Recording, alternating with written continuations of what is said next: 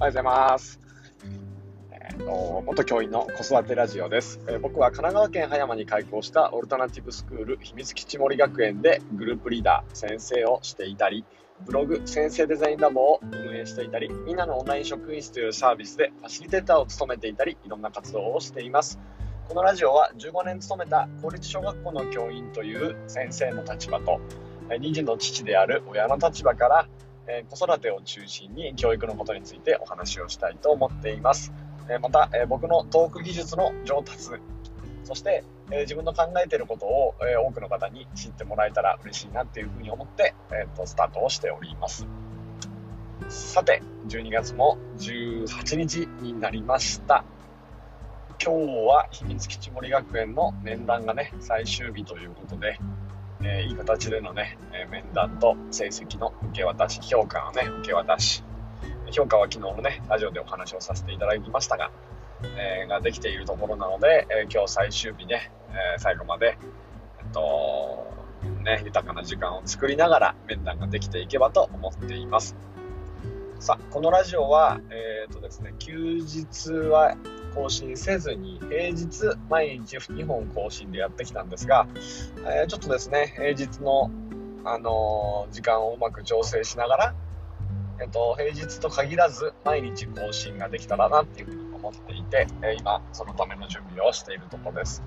だから、え昨日あたりから、えーと毎日1本ずつの更新に変更をさせてもらいましたので、引き続き聞いてもらえるとね、とても嬉しいです。さて、えーちょっとね、教育の話から子育ての話へと、題名を変えたので、えっと、シフトしていきたいなっていうふうに思っていて、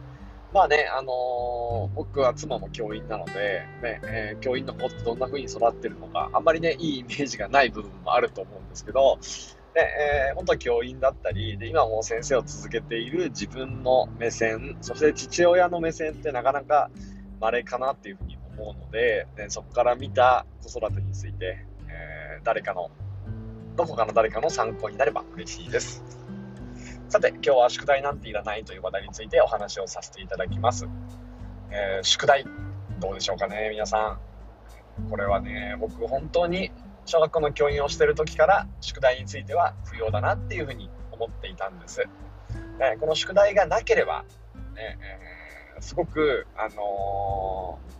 子供たちがもね、親もね、毎日、先生も毎日ハッピーで過ごせるんじゃないかなって、そんな風にずっと考えていました。え皆さんどうですかね？宿題っていうものがあった方がいいか、なかった方がいいか、いろいろ考えたことあるんじゃないでしょうか？ね、えーまず、先生の立場から話させていただくと、まあ、宿題を毎日僕らはチェックをするんですよ。で、えっ、と、ね、この時間がもしなかったとしたら、あもっと子供たちといろんな関わり方ができるんだけどなっていうのは毎日思っていました。っていうのもね、宿題のチェックだけで、うんおよその時間、まあ、大体毎日15分から20分ぐらい使うんですけど、ねえ学校の中の15分20分って実はすごく貴重な時間ででその時間があればできることってたくさんあったりするんですよだから、ね、その時間を費やしてまで毎日毎日宿題にね、えー、と見てあげることが一番いいことなのかっていうのがすごく、うん、疑問に思いながらやっていました。だから、えー、と僕はその宿題を見る時間を子供たちのコミュニケーションの時間に変えようと思って、で毎朝必ず来た時に子供たちにね、並んでもらって、ねえっと、今日のくじ引きながらチェックする時間を作っていました。なので、その宿題を見る時間に子供たちと触れ合えるようにっていう風な工夫なんかをね、していたんですけど、やっぱりそれでもちょっとこの時間は先生にとって不要かなっていうふうに思っています。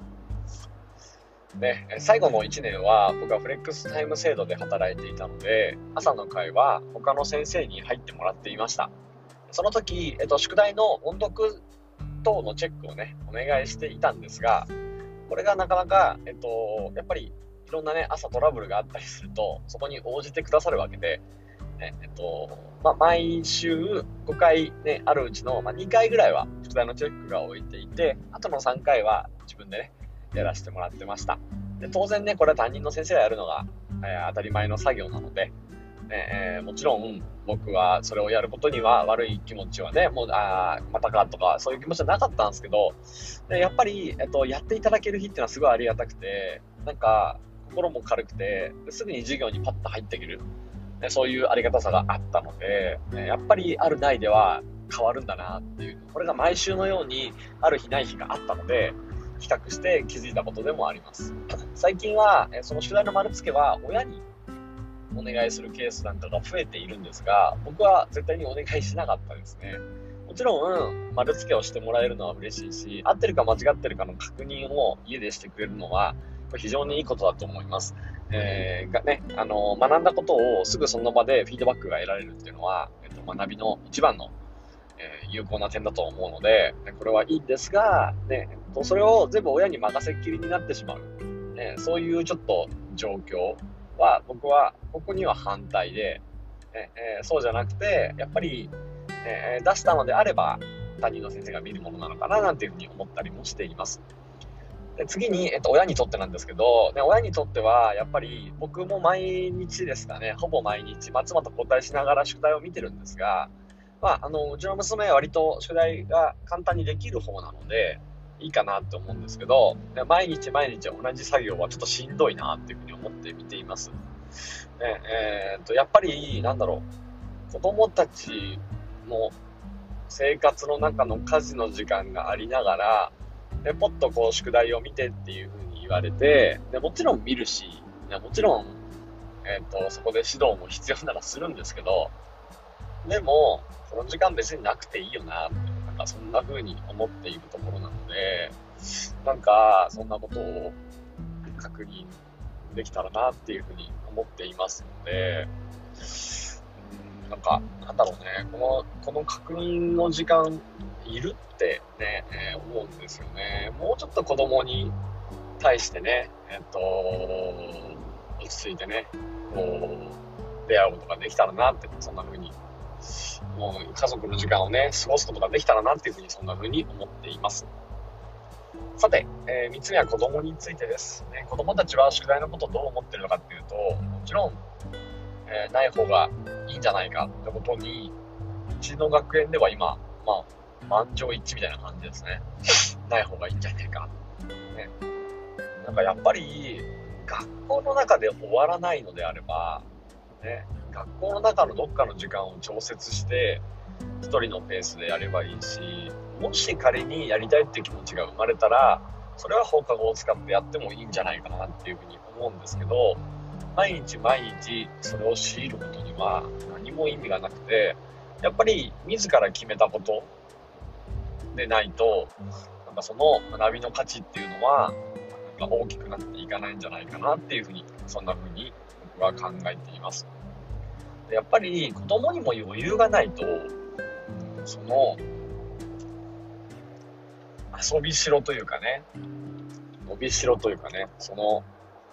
部分って生まれないと思うんですよね。やっぱり余裕があるから、なんかやってみよう。時間に余裕があって、ちょっと暇ができたから、ね、じゃあ学習してみよう、学んでみようとか、そういうこともすごい大事だと思うんですよ。ね、えー、そういう視点がないのに、ね、えっと、まあ、ちょっと宿題はそこに詰め込みすぎちゃって、結構いっぱいいっぱいになってるケースが多いなっていうふうに思うので、で僕はあの、総じて今の宿題量は多すぎると思っているので、えっと、本当子供の時間の中に子供らしくできることがちゃんと残ってる生活、これが一番だなっていうふうに思っています。ということで、今日は宿題なんていらないってことでお話をさせていただきました。三月地森学園のあーでした。聞いていただきありがとうございました。今日も良い一日を。